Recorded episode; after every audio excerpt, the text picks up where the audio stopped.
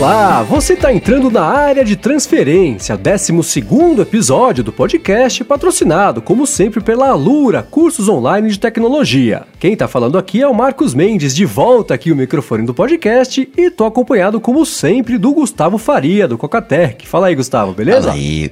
Boas férias, recuperado. Boas férias, totalmente recuperado, descansado, uns quilinhos mais gordo, porque na Itália não tem jeito de não comer bastante macarrão e tomar sorvete.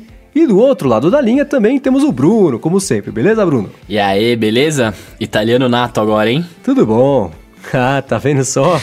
Aliás, deixa eu dar para você os parabéns aqui publicamente por ter saído ah. vitorioso Olha do, da só. competição, quero ser dublador. Bem bacana, parabéns mesmo. Mandou bem, fui acompanhando os episódios, foi legal. Muito obrigado, muito obrigado.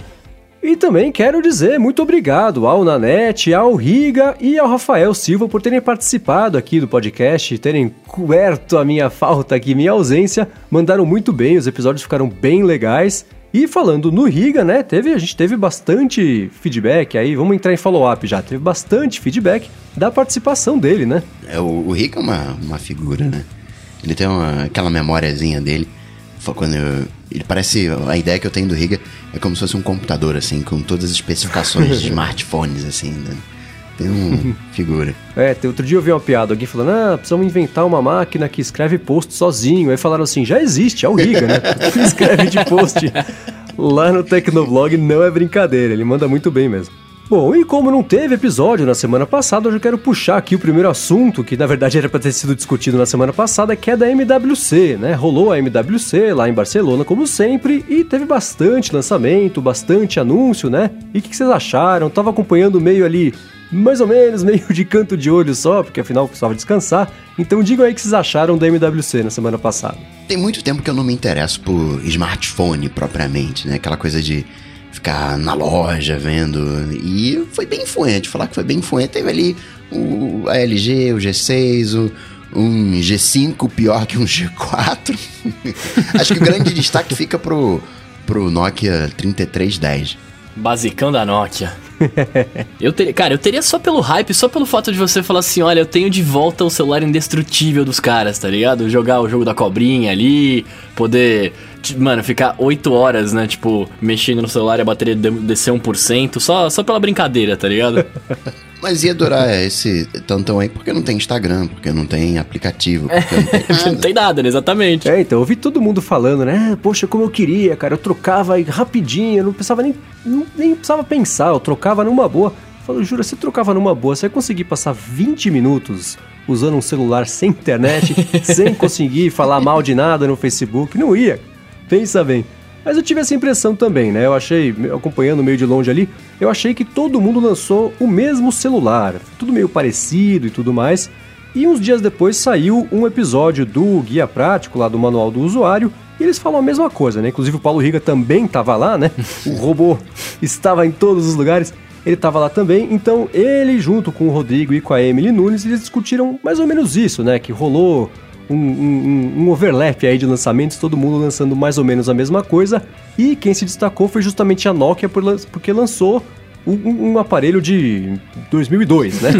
então teve isso aí. Vale lembrar que a, essa Nokia não é a Nokia, né? Essa Nokia é HMD, também é finlandesa, mas é só, só a marca Nokia. Claro que é Nokia, né? No, no final das contas acaba sendo Nokia, mas tecnicamente.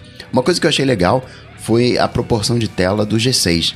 O fato de ser 18 por 9 dá para uh, questão de interface, você usar né, lado a lado, você ter dois quadrados exatamente na tela para usar verticalmente e horizontalmente. Isso é uma coisa que eu achei legal.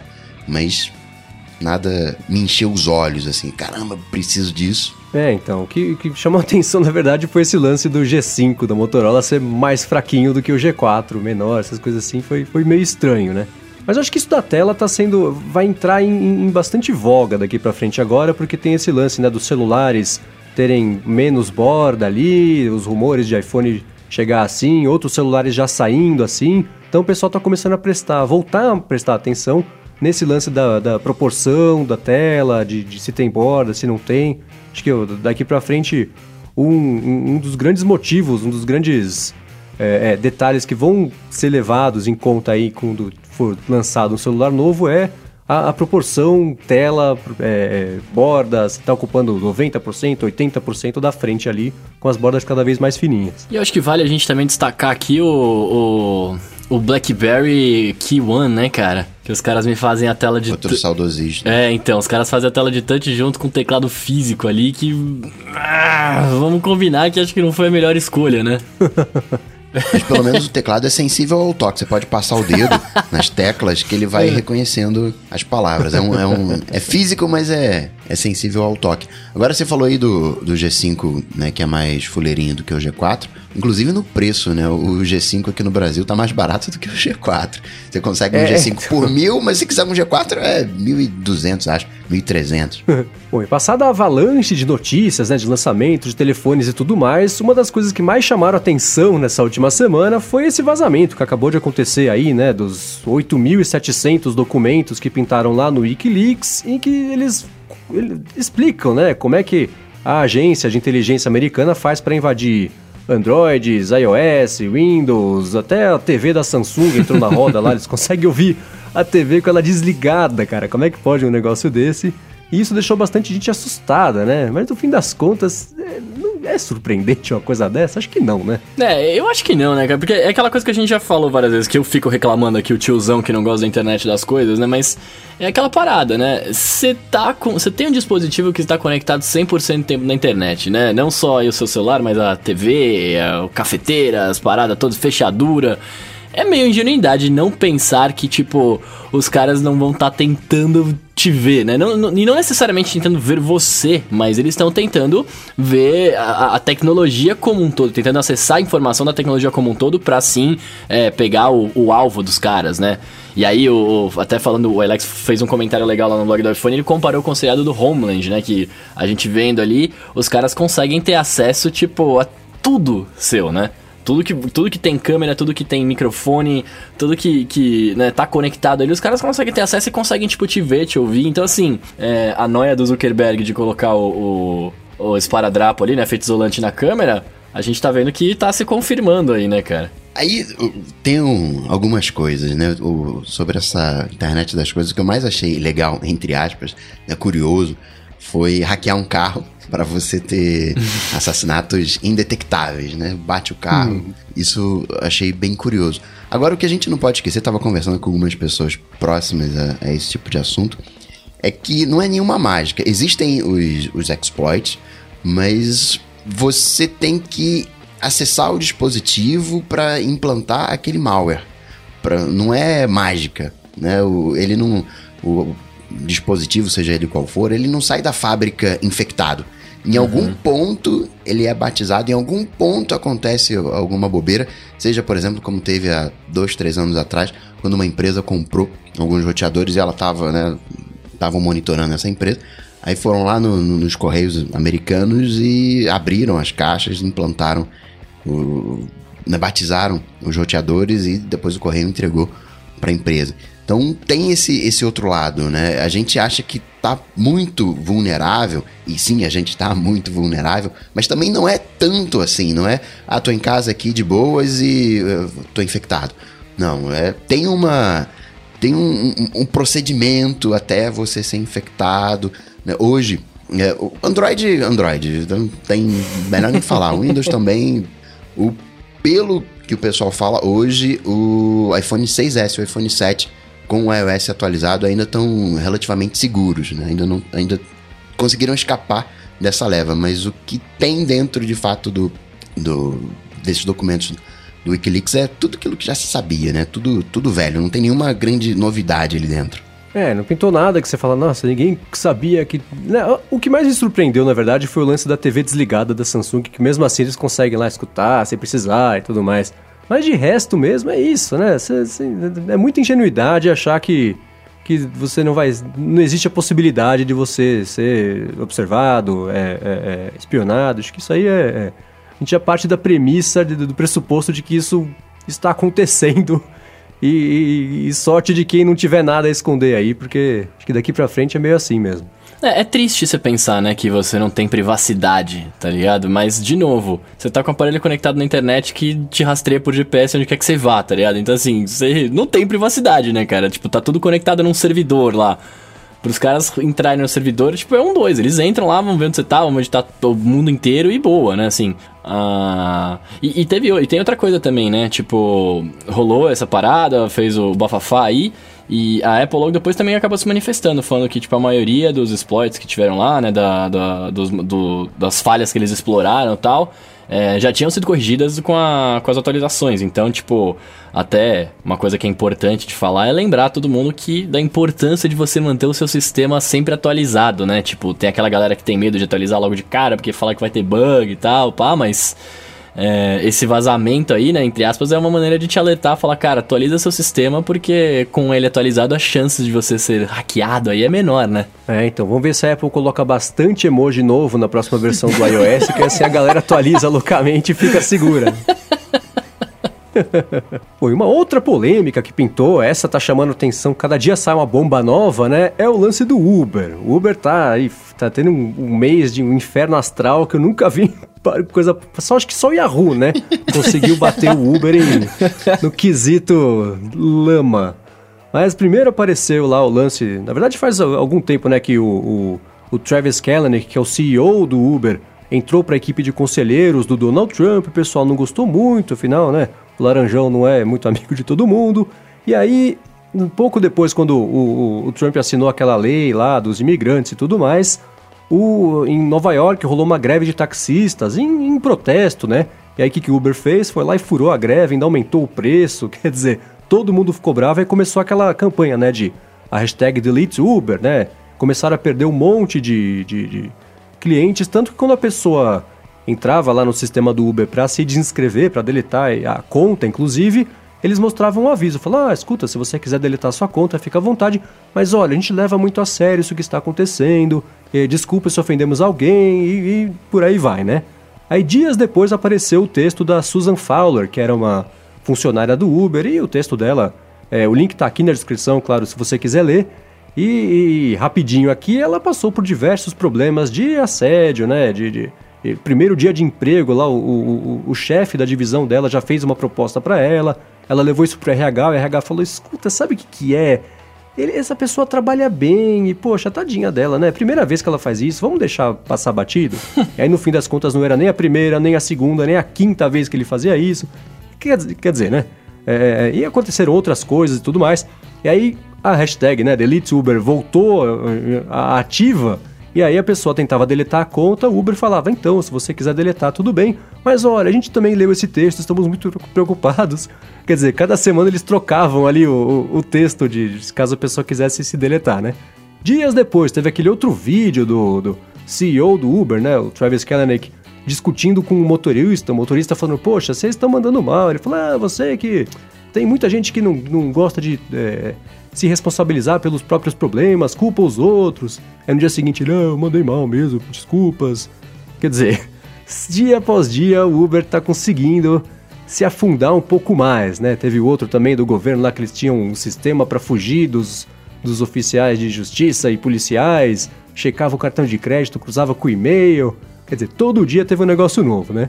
E acho que isso é uma coisa que, que é um problema de, das empresas né, novas aí, de acharem que elas podem tudo. E aí, se der algum problema, eles resolvem, mas eles vão cortando cantos aí, pegando atalhos para conseguir se, se, se beneficiar e, e, evoluir, né? De um jeito meio errado. Não tem história, né? Não tem ainda uma cultura. A Apple, de alguma maneira, hoje, né? Tem história, já tem uma cultura. Uh, Jobs no início, né? Tanto é que foi expulso da própria empresa. Ele também não era lá, lá essas coisas, né? Talvez ele fosse mais Travis do que né, naquela época. Aprendeu muita coisa, mas é importante de você ter cultura. Eu gosto muito da, do modelo Uber, né? Como economia. Agora, como empresa, é, é muito ladeira abaixo. Vai. Ainda bem que existe concorrência, né? Aqui no Brasil, a, a história do preço dinâmico que passou a esconder preço dinâmico. Ainda bem que a gente tem concorrência que está aproveitando, porque Uber, hum, tô não sei o que, que vai acontecer, não. É, e assim, pra mim, de tudo que, que vocês falaram aí, a pior coisa foi o fato dos caras furarem a greve, né, velho? Porque, pô, foi um assunto debatido mundialmente, né? Os negócios da imigração e tal. E aí os caras me furam a greve, tipo, é. é ah, é, é, é, uma, é, é, querer mostrar. Pra mim foi assim, ó, tipo, eles. Porque o pensamento não deve ter sido, tipo, eu vou furar greve vou ganhar grana. Tá, pode até ter sido, mas eu acho que eles queriam mostrar uma coisa diferente. Tipo assim, não, está tendo greve, mas estamos aqui, né? Estamos funcionando, até porque o, nosso CEO tá lá no governo, né? Não sei o quê, mas estamos funcionando. E, cara, é, não dá, né? Tipo, não dá para fazer esse tipo de coisa. Tipo, quando é um assunto tão polêmico, tão, entre aspas, desumano, né? Diga, vamos dizer desse jeito, é, não dá pra você simplesmente ignorar uma greve em pró um assunto desses, cara. É, sei lá, eu, eu, diria que eu diria que os caras estão com o timing errado em tudo aí, velho. Uhum. E isso vai favorecer também a perder funcionários. É, lógico. É hoje você ter. Ah, eu, tô, eu trabalho no Uber. Cara, como assim? Você trabalha lá? Não, peraí, não, não, não, peraí. Você apoia o que, que o Uber tá fazendo? É, então, teve esses dias, né? Saiu uma pessoa, pediu demissão. Hoje, que a gente tá gravando aqui, o, o chefe de, de, de, inteligência artificial também pediu demissão. E essas pessoas tem, vão ter problemas para serem contratadas por outras, né? Porque elas estão ficando queimadas também no mercado por causa da empresa, né? Agora, eu, para mim, o pior dos problemas foi justamente o lance do texto lá da Susan Fowler. Mostra que é, é, uma podridão tão grande ali. O, RH, o RH falar, não, poxa, é, deixa isso, isso é deixa isso pra lá. E ela continuou falando de outros problemas, aí chamaram ela e falaram, escuta, será que o problema não é você que tá reclamando muito? Quer dizer, como que coisa absurda, cara. Não, não tem cabimento uma coisa dessa. E eu acho curioso uma coisa que, que, que vem acontecendo é o seguinte, né? Imagina assim, há seis meses se pinta a informação de que Uber tem um sistema para fugir da polícia. Todo mundo ia falar, é isso mesmo, tem que fugir. Uber é que manda bem, que, ditadura do táxi, não sei o que lá. Agora hoje mudou um pouco, né? A, notícia, sai a mesma notícia, você vê que a opinião tá começando, opinião pública, né? Começando a mudar um pouquinho. É, é, é não dá mais pro Uber achar que, que é intocável e, e, e seguir fazendo essas sujeiras, porque finalmente está começando a, a, a responsabilidade está começando a, a, pegar, né? Esse modelo agressivo que tem em cima dos táxis, é, o Uber usa para tudo. Até no caso da, da Susan, para se defender, o Uber começou, enfim, advogados e tudo mais, começou a investigar a vida pessoal da Susan. Não, peraí. Vamos, é. vamos ver se você é realmente confiável. Né? Vamos começar a desacreditar a pessoa. Isso é muito baixo. É, então. Você vê, isso sempre aconteceu e agora que tá começando, as pessoas falando, poxa, sabe que isso não, não é legal mesmo? Teve uma outra coisa lá, ah, o Uber lá não pediu permissão para rodar em São Francisco com os carros autônomos, né? Uhum. E aí você fala, poxa, o, a cada passo do caminho o Uber acha que as regras não se aplicam a ele e isso está começando a, a pesar para eles, né? E finalmente, inclusive, está começando a pesar para eles. Enquanto a gente está ganhando dinheiro, enquanto a gente está com conforto, está pagando menos do que o táxi. É bacana ter concorrência. Hoje, aqui no Brasil, você consegue aplicativos de táxi pagando o mesmo preço de Uber, desconto de 30%. Carnaval teve desconto de 50%. Concorrência é uma coisa boa, mas não dá para, né, como você falou, Marcos, desrespeitar todas as regras. Né? Um pouquinho ainda hum. vai, mas tudo não dá. É, o lance de ser disruptivo versus ser escroto, né? Bom, chega de notícia deprimente, né? Vamos começar a falar de coisas positivas e coisas bacanas agora, a começar pelo patrocinador do área de transferência de mais esse episódio, que é a Lura, cursos online de tecnologia. Ó, agora que tá acabando, começando o ano, né? Acabou o carnaval, não tem mais desculpa, você estava afim de aprender alguma coisa aí, melhorar o que você já sabe, entra lá no alura.com.br barra área de transferência e dá uma espiada nos 300 e... hoje são 341 cursos. No último episódio eram 336, agora são 341 cursos de várias áreas de tecnologia, desde programação a design, até uma parte mais voltada para business e tudo mais.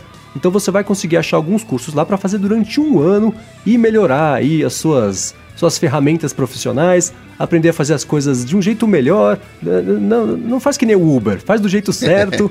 então entra lá no alura.com.br barra área de transferência, que quando você resolver fazer a sua inscrição, você vai ganhar 10% de desconto para poder estudar e melhorar aí a sua vida profissional. Obrigado, Alura, por, por seguir patrocinando aqui o nosso podcast e a você por prestigiar o patrocínio dele. Obrigado, Alura. Valeu, Alura.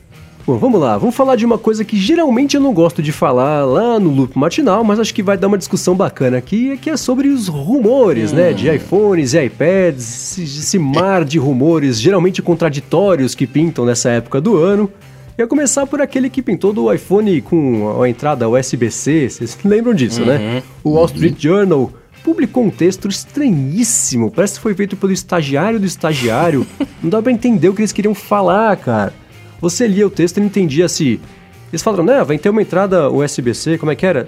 Ó, porta USB-C para o cabo de energia e outros dispositivos periféricos, ao invés do conector Lightning original da empresa. Quer dizer, você lê isso e não entende se a porta USB-C vai estar tá na parte do Lightning, mas se tiver na parte do Lightning, o que, que vai estar tá do outro lado? É, um USB normal? Não faz o menor um sentido, né, cara? É, não fez o menor sentido.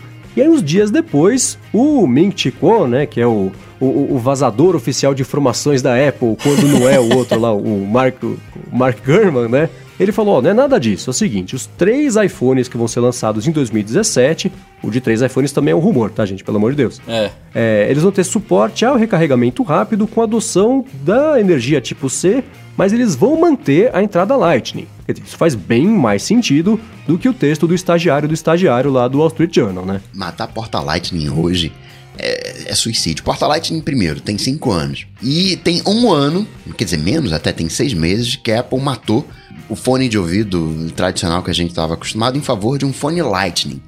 Imagina a quantidade de fones que a galera tá pensando em fazer com o Lightning, usar essa tecnologia. Não, só vai durar um ano, agora vai ser USB-C. Tem mais, pelo menos em 5 anos. O 30 pinos levou o quê para morrer? Uns 15 anos. Tem mais aí uns 5, 10 anos de Lightning, pelo menos. Uhum, também acho. É, o que faz sentido, na verdade, ser USB-C seria a outra ponta do cabo, né? Porque a Apple tá matando o USB-A, tá colocando. Todos os, os, os MacBooks vão ter USB-C ali, então assim, para você carregar o seu iPhone no seu MacBook e conectar lá, faz ssentido você ter um USB-C, né? Então, tipo, se fosse dessa forma, ok, né? Eu compro a ideia, tipo, pode ser, tipo, a, pode até, ela pode até pensar, o pessoal ainda, ah, mas aí para carregar a gente vai ter que ter um monte de adaptador para trocar, porque as tomadas que a gente tem são USB, é, USB normal tal, mas aí, cara, é a evolução da tecnologia, né? Tipo, é a mesma coisa do, do fone de ouvido. Evolução, vamos ter que, que você vai poder carregar com o seu iPhone novo na sua tomada nova, né? E as tomadas antigas, aí você tem um adaptadorzinho ali para carregar, enfim. E como o Lightning, ele é padrão Apple, é proprietário da Apple, para você usar, né, oficializar o uso do Lightning, você tem que se conectar à Apple, né? A Apple tem que autorizar esse uso, você tem que seguir todo aquele protocolo direitinho. Quando entra no USB-C, vira uma bagunça, né? Você vai querer conectar qualquer coisa, né? Tudo aquilo que é USB-C é. vira um Android, né? Eu quero conectar pendrive, quero conectar... Tudo que for USB-C você vai querer conectar. E a Apple acaba perdendo um pouco do controle, né? Computador é computador, aí não tem jeito, a gente já tem USB no computador né?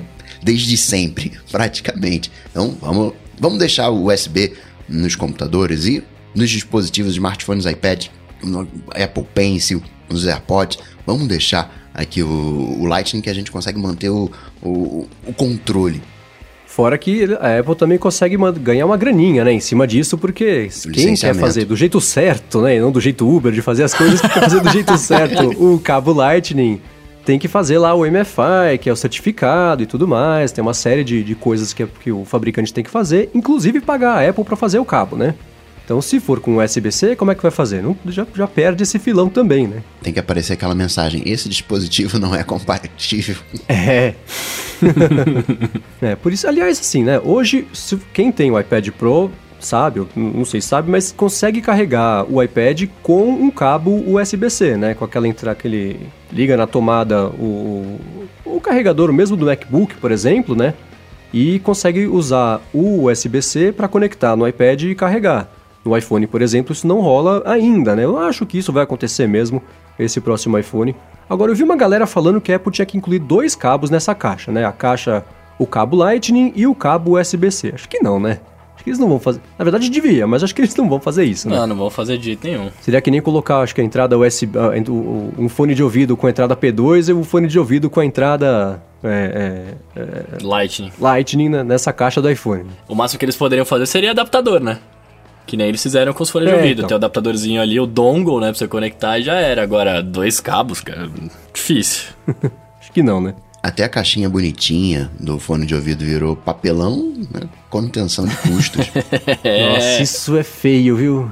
Isso ficou feio, viu? Guardem suas caixinhas, rapaziada. É, tá vendo só? Bom, e seguindo, fa- falando de rumores agora sobre os iPads, né? Acabei de falar aí do iPad Pro, tá rolando um zum zum zum aí sobre um possível, talvez, quem sabe, evento de iPad em março. Agora não é mais março, agora é em abril, porque viram que a entrega do iPad mudou para abril, que é sobre os, os a próxima geração de iPads, né? Estão falando aí que vão sair quatro iPads, o iPad de 7.9 polegadas, que é o mini, o iPad de 9.7 polegadas, que é o iPad tradicional, aí um modelo intermediário, que seria de 10 polegadas e meia, e o iPad Pro, um iPad Pro novo, né, modelo novo de, de, de 12,9 polegadas. Acho que é muito iPad, né, não? Muito iPad. Esse de 8 polegadas, né? 7.9 já pode, né? co- Colocar de escanteio ali.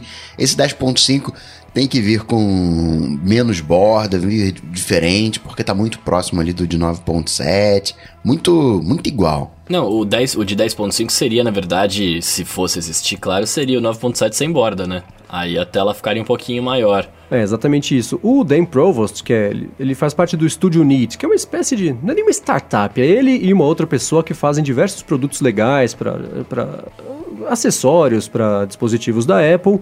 E ele sentou e fez a conta que foi aquela mesma conta que o Phil Schiller explicou quando saiu o iPad Pro, né? Que se você pegar o iPad normal e virar de lado, ele dá a altura do, do, do iPad Pro.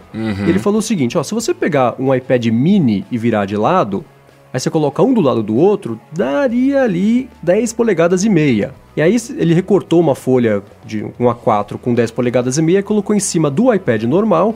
E aí você vê que essa tela cabe lá dentro se a borda for um pouco menor, né? Tá Sim. toda essa falação de... E a tecnologia já tá alcançando a ponto de dar para fazer borda menor, né? Que é o que a gente tava falando agora há pouco. Então ele mostrou que daria para ter 10 polegadas e meia contidas no iPad de, de, de 9.7, né? Acho que aí também funciona. E com a resolução do iPad Pro grandão. Quer dizer, é um monte de número, é uma confusão, mas no fim das contas acho que seria um, um bom produto, né? Pra talvez conseguir alavancar um pouco as vendas, né? O pessoal finalmente se desfazer daquele iPad 2 que é, é- não sei se ainda é o mais usado, mas é, historicamente sempre foi o mais usado para se atualizar e voltar aí a ver se a Apple consegue crescer um pouquinho essas vendas de iPad. Vocês comprariam esse de 10 polegadas e meia? Eu tô preso hoje. Eu tinha um. Eu sempre fui atualizando o iPad.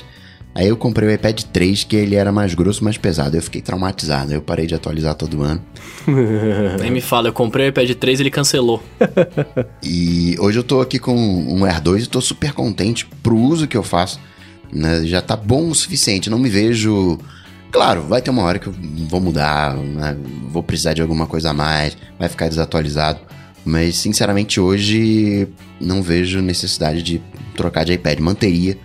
Gosto do iPad, uso iPad, mas manteria hoje meu Air 2. É, então, acho que é- essa é exa- exatamente a justificativa que todo mundo dá e por isso que não vende mais iPad como se esperava, né? Eu também, assim, se sair um iPad Pro 2, o maiorzão, né, que é o que eu uso aqui, a não ser que ele tivesse alguma coisa muito inacreditável, assim, eu não, não me vejo trocando só porque ele é um pouco mais rápido, um processador novo, putz, isso aqui já tá beleza, mais memória RAM, ah, aqui também já tá beleza, quer dizer, não consigo pensar numa coisa que, que viria nele que me faria trocar também não. É, o Apple Pencil, eu já usei mó tempão com eh, es- estilos de terceiros. Continuo usando. Não, eu quero um, um Apple Pencil, sim, quero, mas aí vou ter que comprar mais grana, mais dinheiro. Deixa aqui o Air 2. É, tudo que eu queria no iPad, na verdade, dá para resolver no software, né? Eu queria, por exemplo, que a, o Apple Pencil desempenhasse o papel do 3D Touch que tem no iPhone. Isso quase aconteceu uma vez, lembra? Teve um, acho que um beta do iOS, não sei se chegou. É, na notificação você conseguia apertar com a caneta ali na tela e aparecia o balãozinho de limpar todas ao mesmo tempo. E aí saiu um outro beta e sumiu e ninguém, ninguém nunca mais viu. Todo beta que sai, saiu o beta hoje, né? O quinto beta do iOS do próximo. Eu baixo, a primeira coisa que eu faço é pegar o Apple Pencil e apertar na tela para ver se aparece lá o balão e não aparece. É, então tudo que eu queria que o iPad melhorasse é tudo de software, não de hardware. Então eu não consigo ver. A não ser que eles façam a sacanagem de você só conseguir fazer isso com o iPad novo. Aí é muita mancada, né não? É marketing, né, cara? Eu, no meu caso, por exemplo, eu tenho um iPad mini retina, né? E ele é, querendo ou não, ele é bem mais fraco do que as gerações novas que estão aí. Então, por exemplo, eu tava afim de trocar, principalmente por uma tela maior. Eu tava maluco pelo de 12.9, né? O iPadão gigante ali, a tábua de, de vidro. Agora, tipo, como eu tô nessa pegada de querer comprar um novo, lançando modelos novos, obviamente que, que eu compraria, né? Não sei se ficaria com o de 10.5 ou iria pro de 12.9. Talvez o de 10.5 por a tela ser um pouquinho maior, né? E, e ele ser mais portátil, digamos assim. Uhum. Mas, mas não sei, cara. Não sei na hora do, do vamos ver ali. A não ser que realmente a, lance uma versão nova esse ano com design diferente, com muitas coisas diferentes, aí sim, aí eu iria pela pegar coisa mais nova, né? Sei lá também. E a, apesar de que, vocês acham que vai lançar iPad novo tão rápido, cara? Porque a Apple fez as propagandas lá do, do baseado nos comentários do Twitter da galera, e assim, é, lançar um iPad novo com design diferente é jogar fora essa, essa campanha que eles estão fazendo, né? Então, eu não sei, sabe por quê? Que a campanha, ela não fala nada pontual e específico, não fala sobre especificações do iPad. Acho que ela plantou o terreno ali, plantou a sementinha para você ficar com vontade de comprar. É, exatamente. Acho que assim, fase 1, vamos, vamos promover o iPad, deixar a pessoa pensando ali a respeito. Fase 2, você lança o iPad novo, fala que ele é mais legal ainda, pessoal, ah, então vou comprar. Acho que esse é o lance, porque não tem assim, né?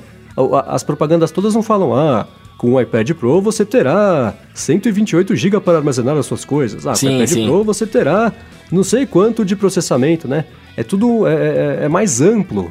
Então essa campanha vai continuar valendo quando sair o, os próximos modelos, né? Então, aí, vamos lá. O que, eu tá, o que eu tô querendo dizer é o seguinte, porque nessa campanha eles de fato não falam nada de hardware, mas eles falam de... eles mostram o iPad, né? Tipo, tem ali o, a, o, o aparelho, né? Então, assim, se lança um modelo diferente, que não tem aquela cara, né? Hum, tipo, entendi. aí você perde, você perde a, o, a campanha. Porque, tipo assim, ó, falamos bastante do, do tablet. Eu pensei nisso também que vocês estão falando, eu até falei no, no café isso aí. É, talvez eles estejam preparando o terreno para lançar alguma coisa nova, né? Mas aí, de novo, é, tudo bem que essa campanha não deve ter sido tão cara de se fazer, porque é uma coisa bem basiquinha ali e tal. então os caras podem ter falado, não, vamos tentar vender o máximo que a gente conseguir até lançar o novo. E aí, quando lançar o novo, a galera vai lá e compra, né? Tipo, talvez quem não tenha compre o que esse que a gente tá mostrando e quando lançar no, novos, quem já tem compre, compre os novos, né? Mas eu acho que talvez o que esteja por vir esse ano seja realmente só melhorias de hardware, nada de design, nada de das telas novas aí, por exemplo, e talvez eles foquem no, no iPhone novo, né, na versão de, de aniversário aí. É, na verdade o iPad vai sempre ser uma incógnita, né? Lembra, saiu o iPad 3, seis meses depois saiu o iPad 4, que era quase igual, só que trocou a entrada de 32 pinos pela Lightning, né? Uhum. Então, dá capaz mesmo deles trocarem, eles atualizam o comercial com o layout novo e, e vamos embora, né? Então vai saber o que pode acontecer. Bom, e já que a gente está falando de tablet, vamos falar sobre um, um, quase tablet, né? Que foi lançado agora pela Nintendo, que é o Nintendo Switch, né? Finalmente, depois de uma espera aí, ele chegou ao mercado e, se por um lado ele supriu as necessidades de todo mundo que queria um videogame novo da Nintendo, pelo outro ele está desapontando um pouquinho, né? Porque talvez o pessoal esperava. É, tem gosto ruim, né? é, não tem gosto de bala o cartucho, né? Mas, cara, a Nintendo tá mandando muito bem nesse parental control aí, né, cara? Tipo, pra, pra criança não pôr o cartucho na boca, o negócio tem gosto ruim. Saca? Isso, isso, é uma, isso é uma puta jogada. Isso é muito bacana. para quem já teve cartucho comido por cachorro, também. é, pode é, ser. Parece que pro cachorro não faz diferença. Mastigou igual. Já vi um cartuchinho lá todo, todo mastigado. O cachorro deve ter, ter gostado. Malditos cachorros. Bom, e saiu, né? O Nintendo Switch, o pessoal abriu e percebeu que por dentro, o hardware todo dele ali seguraria um tablet numa boa, né? Poderia fazer essas coisas, mas não faz, ele é só um videogame. O pessoal falou, pô, eu queria tanto ter um Netflix, navegar na internet e tudo mais. A Nintendo falou, não, mas você comprou um videogame, é isso que a gente quis fazer. Quer navegar na internet, você, você compra um tablet, né? Você Poxa, mas você tem esse specs de tablet. Aí até hoje saiu a notícia de que eles estão conversando com a Netflix, com a Hulu, com a Amazon e tudo mais, para quem sabe lá na frente trazer esses serviços pro, pro Nintendo Switch, né? Mas fora isso da polêmica, do que poderia ter, tem aparecido vários vídeos com alguns problemas, né? O, o primeiro é que você tira o videogame da caixa, aí você põe na dock que vem junto, risca a tela e risca o, o, corpo do Nintendo Switch, que é uma coisa inacreditável que aconteça, né? Cara, a Nintendo, eles têm um, um dom que é... Eles sempre conseguiram inovar na questão de jogabilidade, né? Então, tipo, é, é, tinha lá o, o, os Nintendo 64, com todos os videogames deles, de, de, repente eles me lançam o Nintendo Wii. E querendo ou não, o Wii pode não ter sido um excelente videogame e tal, mas a jogabilidade dele foi uma coisa revolucionária na época. Tipo, não tinha, por exemplo, o PlayStation não, não sei como é que chama, mas o motion lá, o, o controle de, de você mexer igual do Wii e tal, não existia. Isso tudo foi, foi, foi surgindo a partir do momento que o Nintendo Wii apareceu. O videogame em si não era muito bom, mas a ideia, a jogabilidade era ótima, né? Com o Nintendo Switch, os caras também tiveram uma excelente ideia que é fazer um híbrido entre portátil e console. Afinal de contas, a, a Nintendo, tipo, tem uma, uma coisa forte no, no portátil, né? No 3DS lá, por conta dos Pokémon da vida, dos, dos títulos mais vendidos lá. E também tinha uma outra coisa forte no Wii U. Os caras juntaram tudo numa coisa só e fizeram um, uma jogabilidade muito da hora. Porque afinal de contas, quem joga videogame é animal você poder estar tá jogando na tela e tirar, pôr no bolso e continuar jogando quando você vai sair, saca? Tipo, é o sonho de qualquer criança, diga de passagem, né? Você tá lá em casa e fala assim, ah, vamos no shopping uhum. comigo. Aí você pega o videogame e vai, saca? Tipo, é uma coisa animal. Mas eles têm um departamento lá, cara, que deve ser, deve chamar. É o contrário, em vez de ser o departamento de vai dar ruim, eles têm o de vai dar bom, né? Que assim, tipo, quando eles fazem uma coisa muito da hora, fazem uma coisa muito legal, tipo, ó, Nintendo Switch, nossa, a gente troca aqui, tem. Vai dar para você jogar andando, pá. Aí chega esse departamento e fala assim: não, ó, tá muito legal isso aí. Vamos, vamos dar uma quebrada nesse negócio. Vamos pôr a tela de plástico, por exemplo, pra arriscar pra galera ficar brava. E não dá para entender, cara, o, o, que, que eles pensam. Tipo, pô, eles fizeram parceria com a Apple para lançar Mario Run, tiveram contato com os caras, viram como os caras trabalharam lá. Mano, não dá para pensar em fazer uma tela de vidro, velho. Pelo amor de Deus, cara. Pelo amor de Deus, cara. É, deve ser. Eu não cheguei a, tocar na tela ainda, mas deve ser a mesma coisa que a tela, a, a, tela touch do Nintendo 3DS, que é um plástico vagabundo lá que você fica mexendo muito com a stylus e risca, né? Que o, o touch é de pressão e não de calor, por exemplo, né? Uhum. É, então, vendo esses vídeos do Nintendo Switch, ele parece que é um, um produto de Kickstarter, assim, sabe? É claro que né, lançamento de qualquer produto hoje, todo mundo sai atrás de problemas para fazer um vídeo e Sim. tentar ficar rico, né? Sim. Então não dá para levar tudo isso tão a sério assim. Mas é muita coisa que tá aparecendo, né? Uns glitches de tela, falar que o cartucho não tá dentro do videogame quando tá, você tá jogando aí trava, tem outro que tá apitando com tem um pitch super agudo assim, irritante. Então são vários problemas diferentes, cada caso é uma coisa diferente e num volume acho que, que maior do que seria se fosse só uma, uma bobeirinha assim, né? Então é, parece coisa de Kickstarter, né? O cara acha que vai conseguir fazer, lança e vê que não dá para fazer um, um, um, produto tão bom assim usando o fornecedor chinês que fez o mais barato, né? então é meio complicado. Agora tá vendendo bem, né? O primeiro final de semana de vendas, recorde. É, então, esse é o outro lado, né? Que é o lado que deu o, o, início de vendas foi ótimo, né? Tanto de recorde do Nintendo, quanto de recorde da venda do jogo do Zelda lá. Claro que esse é o quê? É o único jogo que tem, parece. Então... É, por enquanto. Não, e ele vem. E, e, a maioria das pessoas que está vendendo o Nintendo Switch, ele já vende junto com o jogo. Então, tipo, você é, compra então, junto né? com o videogame, então não tem muita coisa ainda pra. Não dá pra falar assim, ah, é o que tá mais vendendo aqui, tipo, tá vindo junto. Então, é isso, né? É, eles compararam com o Mario 64, mas eu pensei, pô, quando saiu o Nintendo 64, a distribuição era bem menor do que a distribuição hoje é de, de Sim. do lançamento do Switch, né? Sim. Então não dá muito para comparar. O Nintendo 3DS tem aplicativo, né? Você pode fazer, tem. entre aspas, é um tablet. Né? De repente, tá nos planos de transformar o Switch num tablet, né? pintar aplicativos, né? Aí que entra de novo o departamento do vai dar bom. Porque, tipo, já tem, cara. já tem no, no, Nintendo 3DS, você já tem os aplicativos. Dá pra você ver Netflix pelo 3DS, dá pra você ver o YouTube pelo 3DS, dá pra você navegar na internet pelo 3DS. E aí os caras falam assim, não, olha, tem todas essas coisas já no, no 3DS, né? Pra que, que a gente vai colocar no videogame novo, que é o portátil? Tipo assim, não, não, tem coisas que não dá para entender qual é a estratégia dos caras, velho. Eu, eu, reclamo bastante porque eu sou um nintendista de coração, né? Desde criança sempre joguei jogos da Nintendo, gosto muito. Provavelmente vou comprar um Switch, tá ligado? Mas é, é, triste pensar que poderia ser muito mais do que é, saca? É, então, acho que nesse sentido, nesse ponto, a, a, Nintendo me lembra um pouquinho a Pebble, porque todo mundo gosta da Nintendo, né? Desse jeito aí. Porque acho que a Nintendo participou de um jeito ou de outro dos nossos anos formativos formativos aí, quando a gente era criança, adolescente, tinha, tava, estava saindo coisa e tudo mais. Então acho que todo mundo gosta da Nintendo, assim como gosta da Pebble, porque, né, ela apareceu, fez coisas simpáticas, no meio de um mercado meio sisudo e tudo mais. Então a Nintendo me lembra um pouco disso, assim. Então ela lança um negócio, mas pisa na bola. Lança o Mario, mas pisa na bola porque não dá para jogar no, no, no, se não tiver com internet. O Nintendo Switch, próprio Switch, você não consegue jogar da interferência no celular. Você chegar perto do celular, da interferência Eu no não tinha- videogame. É mesmo? Eu não tinha visto essa. Sério mesmo? É, acho que não é em todos os aparelhos, mas já registraram, registraram isso acontecendo com, com, com- enfim, com, tem vídeo disso acontecendo, entendeu? Então, micro-ondas também, avisa Nossa. pra não jogar perto do micro-ondas. Explode a casa, né? lançou, mas mais ou menos, né? Oh, mas gosto de interferência off-topic aqui, cara. Eu tive um modem da Jato na época que tocava o meu celular e o modem desconectava. Era bizarro isso. não podia tocar o telefone em casa que o modem desconectava. Aí eu liguei lá pra reclamar, os caras falaram que era impossível tal. O técnico veio aqui em casa, aí olhou o modem, ah, não, não tem nada, tá tudo certo. Eu falei, ah, é, peraí. Aí eu liguei pro meu celular e ele ficou olhando pro modem assim e falou, não, cara, isso aqui não é de Deus, deixa eu, deixa eu trocar o modem pra você aí. Aí trocou e deu tudo certo. É, Quem dera fosse assim com a Nintendo também, né?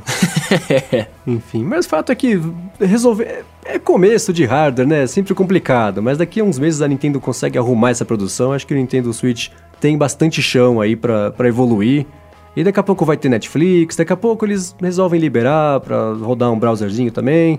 Acho que tem, tem, tem chão, tem futuro pro Switch. Isso tem cara de falta de negociação, saca? Eles fizeram videogame e não quiseram negociar com nenhuma empresa pra produzir os aplicativos, manja? Tipo, aí agora sei que a galera tá reclamando, eles vão começar a entrar em contato pra ver como funcionaria, pá. Vamos ver, cenas para os próximos capítulos. Bom, encerrados os assuntos, vamos pro Alô ADT, que é aquela parte aqui do, do podcast, parte do finalzinho do episódio, que a gente interage com vocês que estão ouvindo, né? Vocês mandam pra gente no Twitter com a hashtag Alô ADT umas perguntas e a gente responde aqui pra vocês. E foi o que o Flávio Medeiros fez, né? Ele falou assim: o OneDrive até hoje não dá suporte ao recurso de live fotos do iOS?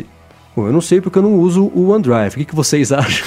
Acho que não, né? Eu sou fãzão do Live Photo, gosto muito do Live Photo, mas deixo as minhas fotos dentro do. Poucos aplicativos adotaram Live Photo, né? Não foi massivo, mas não uso o OneDrive também não. Acho que ninguém de nós usa o OneDrive, né? É pouco mesmo, né? O pessoal não, não adotou isso aí, mas assim, posso falar com vocês. Eu vou falar agora um pouquinho né, das próximas perguntas também, da, da, da- da minha experiência viajando. Eu viajei só com o iPhone e com o, com o iPad, e eu liguei as live fotos para tirar todas as fotos da viagem. Foi a melhor coisa que eu fiz, porque é um recurso muito bacaninha ali. Você, mesmo quando você tá passando as fotos, né? Vai scrollando ali na tela, passa a foto para direita, para direita, para esquerda, né? É, quando sai uma foto e entra outra, essa outra foto entra com uma animaçãozinha também. Parece aqueles jornais do Harry Potter, sabe? Então dá um. um- um- um- a, a foto fica mais bacana, sabe? Então, quem for viajar, liga as live fotos porque é muito bacana. Pena que os aplicativos de terceiros não estão achando elas tão bacanas assim a ponto de adotar, porque são bem, bem escassas as opções de que dão suporte mesmo às live fotos. Aí, o- uma coisa que eu gosto do Live Photo é a questão de ter som, né? Você pega um pouco da vibe do ambiente. E agora eu tô pegando a manha de, depois de tirar a foto, eu fazer uma brincadeirinha, né? Que fica engraçado. o, o- o depois, né? Que você vai vendo, você tem sempre um, um movimentinho, alguma coisa, já uso de, de propósito. Fanzaço de live foto. Boa. E o nosso amigo MXC perguntou o seguinte: falou, vocês usam algum gadget diferenciado no dia a dia? Seria interessante vocês falarem sobre isso. Vocês usam algum gadget diferenciado? O que, que é um gadget diferenciado? É isso que eu ia falar, defina diferenciado, velho. um monitor cardíaco. Eu, eu, basicão, eu tô aqui no conjunto Apple, desde o pequenininho Apple Watch até o grandão MacBook. É, eu usei por um tempo a Jawbone Up, aquela pulseira lá, mas foi só mesmo. Foi pra treinar pra vo- começar a usar o Apple Watch, porque eu batia, se eu batesse ela na mesa, na parede, ia ter problema. Mano, o cara Mas treinou não usar relógio, velho.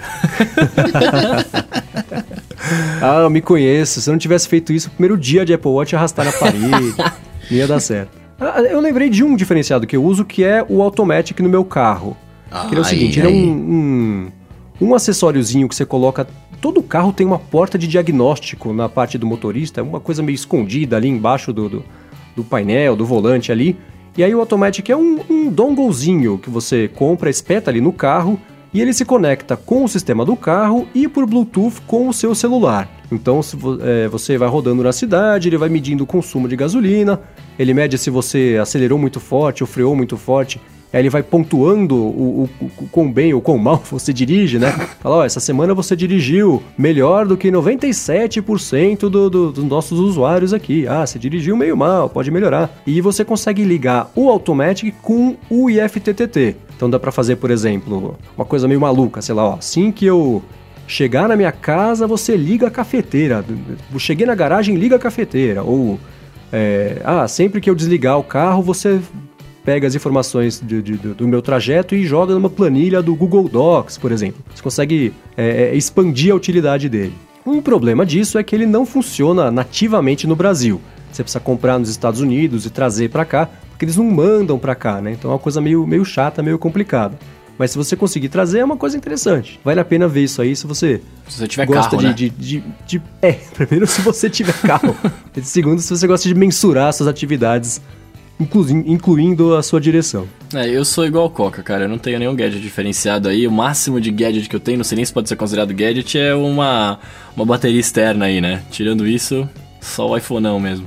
Acho que hoje bateria externa é quase um acessório Essentials, obrigatório de quem usa bastante, né? Não tem jeito. É, então. Eu incorporei minha bateria no, no iPhone 7, transformando ele num Plus.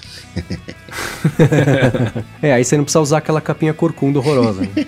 Nossa, é feio, né? Oxe, nem fala. Bom, seguindo, o Cristiano de Albuquerque perguntou sobre esse crescente número de casos de aparelhos pegando fogo, problemas de bateria que desliga do nada, né? Tanto da Apple quanto de outras fabricantes, vocês não acham que elas deviam lançar alguma ferramenta já nativa dos sistemas de diagnóstico de hardware para tentar evitar isso? É, na verdade, na verdade verdadeira, assim, tem algumas coisas, né? Por exemplo, tem aquele negócio, a gente fala do, do superaquecimento da bateria quando ele fica muito quente, que ele teoricamente desliga ali, né? Tipo, se você não consegue usar até que ele fique frio, ele dá o aviso e tal. Isso é uma certa maneira de você é, evitar que ele superaqueça a bateria talvez, e talvez exploda, né? E também tem a partir do iOS 10.2.1 é, eles para tentar corrigir aquele problema que muita gente estava tendo, inclusive eu ainda tenho do iPhone desligado nada com 30, 40% da bateria. Eles colocaram uma ferramenta de diagnóstico que ela te avisa quando a sua bateria tem algum problema de verdade, assim, se tem algum problema físico nela que você tem que levar na loja para trocar ou para arrumar, né? Assim, trocar e arrumar é a mesma coisa, mas que você tenha que levar na loja e, e ele acaba te falando, aparece um avisinho ali nos ajustes da bateria, que quando você leva, eles teoricamente já conseguem ver por ali. Assim, não existe nenhuma maneira, na verdade, de você prever que ela vai explodir, né? Ah, tem alguma coisa que deu ruim que vai fazer ela explodir, estufou e tal. Mas essa ferramenta de diagnóstico que ele tá comentando aí, né? Talvez está suprida por essa atualização. É, bem por aí mesmo. Bom, o J. Alberto perguntou: Beats ou AirPods? O que, que vocês acham? Se for comprar aqui no Brasil, BitX. Cara, coisa mais inacreditável, né? Pra quem não sabe, o preço lá fora é igual, mas aqui é uma diferença absurda. Não, não, i- igual, não, não, igual não. A diferença lá fora é de 10 dólares. Aqui de 700, Ah, é verdade, 800 é reais. verdade. né? Cotação. Faz o menor sentido isso. É, então, é, na verdade, assim, os fones da. Eu nunca tive muito interesse por fones da Beats. Eu sempre achei que, que eram muito preço e pouca entrega em comparação com todo o resto do mercado, né? Então, me- mesmo hoje, assim, eu passei muito tempo sem nem experimentar um fone da Beats. Aí eu usei e falei, nossa, isso é bom pra quem gosta de rap, aquela coisa mais pesadona, bum, bum, bem grave assim. Mas não, não, não, não rolou, sabe?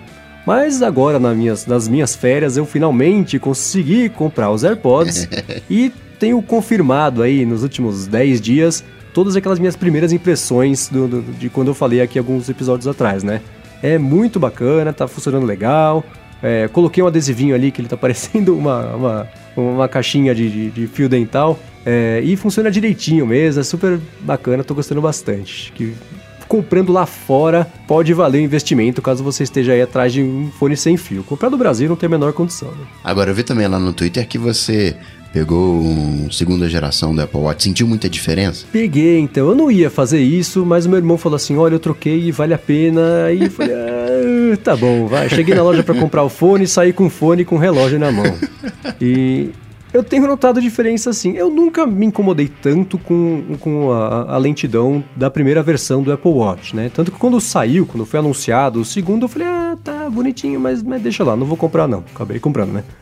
É, mas eu tenho notado a diferença sim. A bateria é, é, tá durando um pouco mais. E o lance de você tocar no aplicativo e ele abrir, ao invés de ficar esperando, esperando, esperando, esperando, aí ele abrir, faz diferença mesmo no, no dia a dia, né? Mas é engraçado que é uma coisa que você só repara se você pensa a respeito, né? Que se você toca no aplicativo e ele abre, esse é o comportamento padrão, né? Então, essa melhoria você acaba não percebendo se você não presta atenção e você não lembra que você ficar esperando abrir o Overcast lá um, há um tempão na primeira versão do, do relógio. Bom, e falando sobre o Overcast, deixa eu puxar já a última pergunta, o último alô ADT desse episódio, que foi do Thaleson. Ele perguntou o que, que vocês acharam do novo design do Overcast. e aí, Bruno, você como usuário ferrenho do Overcast, o que você achou? não atualizei ainda. Carderizou, né? Ficou oh, um design flutuante. Ficou simpático, mas. É, aquele. Cara, eu detestei, sabia? Ó, os caras que não gostam do novo aí, velho. é, então eu pensei que talvez fosse isso, então eu tô usando ele até agora para ver se o meu problema é com a novidade ou com, com, com, com, o que mudou mesmo. E eu acho que é o que mudou. Eu achei. É, é, tudo que eu percebi, que eu falei, nossa, aqui tá meio estranho, tá meio feio no texto explicando as novidades do, do Marco Arment, ele falou: não, isso aqui é de propósito, né? Ele deixou os ícones, tá tudo. O traço do, do, do, dos grafismos tá tudo um pouco mais grosso, que eu achei mais feio. E ele confundiu tudo. Agora tem um lance de, de você conseguir, né? Tá ouvindo um episódio, você consegue fazer uma lista de, de próximos a serem reproduzidos. Ótimo, isso era uma coisa que eu queria. Só que junto disso ele fez um monte de mudança de, de, de workflow, né? De, você conseguir, né? Navegar pelo aplicativo e tocar o play ali para dar play no episódio, tá levando um pouco mais de tempo. Isso é chato para quem usa bastante o aplicativo e escuta vários podcasts, como é o meu caso. Então isso tá meio complicado, não tô gostando muito não. Aproveitando aí esse negócio de Overcast, esclarece uma, uma coisa aí, Marcos. Polêmica, polêmica. polêmica. Você uhum. escuta ou não escuta? Eu, vi, eu senti que você meio que queria fazer uma média hoje, falando do guia do, do usuário, né? O, manual do usuário ali. Eu acho que. Você escuta ou não escuta podcast nacional? Escuta. É que a pergunta específica foi o seguinte, né? Além de podcasts de tecnologia, que outros podcasts você escuta? Ou vocês escutam, né? Foi para todos nós. E eu escuto poucos podcasts que não são sobre tecnologia. E eu escuto vários nacionais que falam sobre isso, né? Então tem o próprio do Manual do Usuário, tem o Tecnicalidade, tem o Tecnocast, mas é o, o meu assunto que eu gosto de, de, trabalhar e de lazer é tecnologia. Então, vou falar de, de, podcasts que não são de tecnologia que, que eu escuto. Tem o Naruhodô, que também é do, do B9, que eles falam sobre uns temas de, né, de curiosidades e temas diferentes aí. Exploram coisas do tipo, ah, será que bocejo é, é contagioso mesmo e tudo mais. E eu acho que é, é, bem bacana. E vocês falaram do Mamilos, que é, acho que é obrigatório para qualquer pessoa que gosta de, de podcast, qualquer estímulo mental, ouvi o Mamilos, que é muito bacana. Mas, pelo amor de Deus, não tenho nada contra podcasts nacionais. A pergunta foi sobre tecnologia, uhum. que não é uma coisa que, que, que é, o que eu mais escuto é tecnologia mesmo. Muito bem, se você quiser encontrar os links das notícias, matérias e os podcasts que a gente comentou aqui hoje, você entra no areadetransferencia.com.br barra 012 e os links também estão aqui na descrição do episódio para os aplicativos bacanas ou não tão bacanas, mas que suportam esse tipo de coisa. Se você quiser falar com a gente no Twitter, tem o AluADT. Manda sua pergunta com a hashtag AluADT para ela cair aqui na nossa planilha gigante de perguntas. E o Bruno, se quiser falar com você, faz como? Cara, Café BDI todos os dias ali, blogfone.com.br cafébdi. E Twitter e Instagram, arroba Bruno Casemiro. Muito bem, o seu Gustavo Faria. Você já sabe, é, bate lá no Google Cocatec, que é o, mais fácil, o jeito mais fácil de me encontrar. Muito bem, eu sou MVC Mendes no Twitter e apresento o Loop Matinal, que é o podcast diário de tecnologia aqui do Loop Infinito. Obrigado a Lura Cursos Online pelo patrocínio de mais esse episódio do Área de Transferência e obrigado a Eduardo Garcia pela edição também de mais esse episódio. Obrigado a vocês dois por terem participado e a você, principalmente por ter escutado aqui mais esse episódio do Área de Transferência. Semana que vem a gente tá de volta. Bem-vindo de volta, Marcos. Até a próxima. Tchau, tchau. Valeu!